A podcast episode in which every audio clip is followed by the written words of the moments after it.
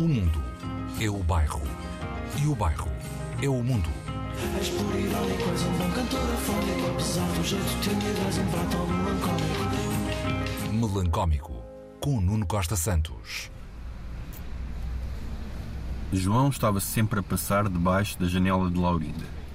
Todos os dias passava por lá para ver Laurinda, mas Laurinda não vinha à janela. Estava ocupada a ver uma série sobre jogadores de póquer que tinham medo das mulheres. Um dia apareceu na camisa de João um papel autocolante a dizer: Ganhaste um distintivo de maior fã e podes exibi-lo. João não hesitou, não. Vai de um lado para o outro com o distintivo. Tanto que hoje é chamado de Laurindo e não se importa com isso. Olá, sejam bem-vindos ao Melancómico.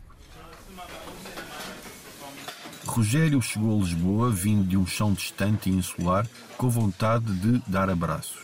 Ou melhor, ele não veio com essa vontade consciente de distribuir abraços pelas pessoas. Ele deu por si a dar abraços. Cada vez que via uma pessoa com quem não tomava bicas há dois anos, dava-lhe um abraço, na rua, em casa, no bar. A distância havia feito criar essa pulsão para distribuir abraços. O afastamento da urbe criou-lhe uma desadequação de afetos, um desacerto relativo aos hábitos urbano-afetivos.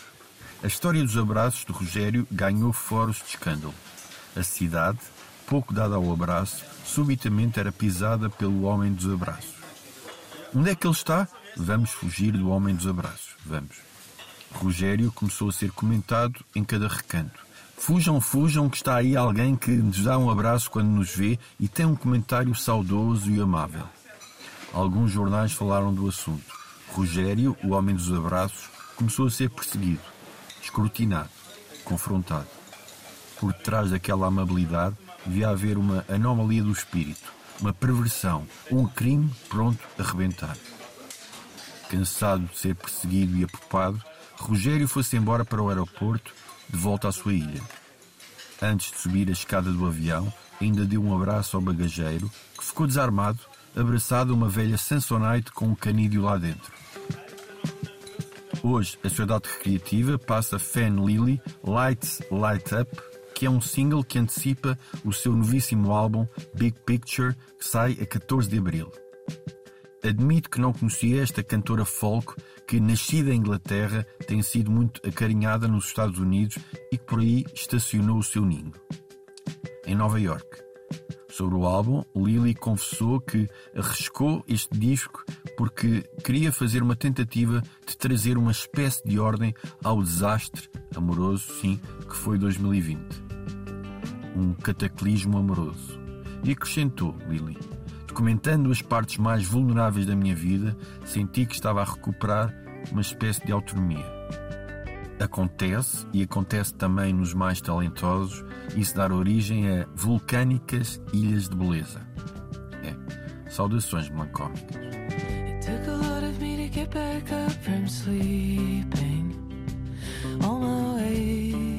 Pressure and the floor There isn't more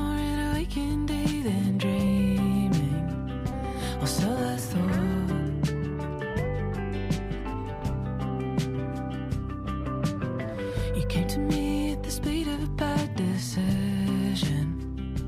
Just the speed, the bad, not so much.